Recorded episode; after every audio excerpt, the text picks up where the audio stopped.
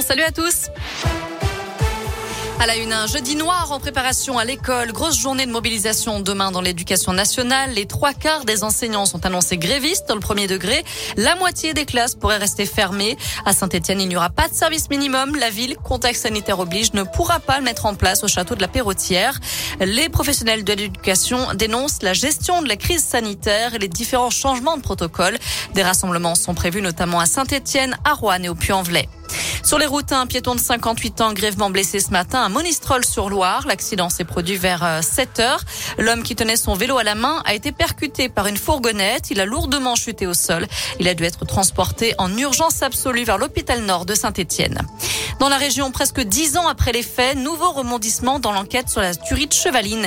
Une personne a été placée en garde à vue aujourd'hui. Il s'agit de vérifier son emploi du temps, d'après la procureure d'Annecy. Pour rappel, le 5 septembre 2012, trois Britanniques avaient été tués de plusieurs balles dans la tête dans leur voiture près de Chevaline, en Haute-Savoie. Un cycliste avait également été abattu, mais le mystère reste toujours entier aujourd'hui. Une reconstitution des faits avait été menée en septembre dernier sur les lieux du crime.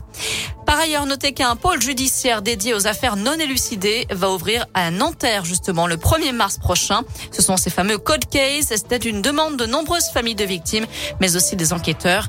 Il va hériter de 173 affaires non élucidées en France et 68 procédures de crimes en série.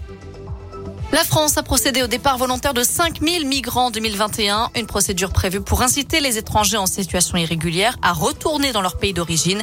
L'État s'engage ainsi à leur offrir un vol et une contrepartie financière. Enfin en foot, premier match et première défaite à la Coupe d'Afrique des Nations pour la Tunisie de Wabi Kazri. Un revers 1-0 face au Mali cet après-midi. L'arbitre qui s'est d'ailleurs distingué en sifflant la fin de la rencontre à la 85e minute. Il est finalement revenu sur sa décision. Merci beaucoup.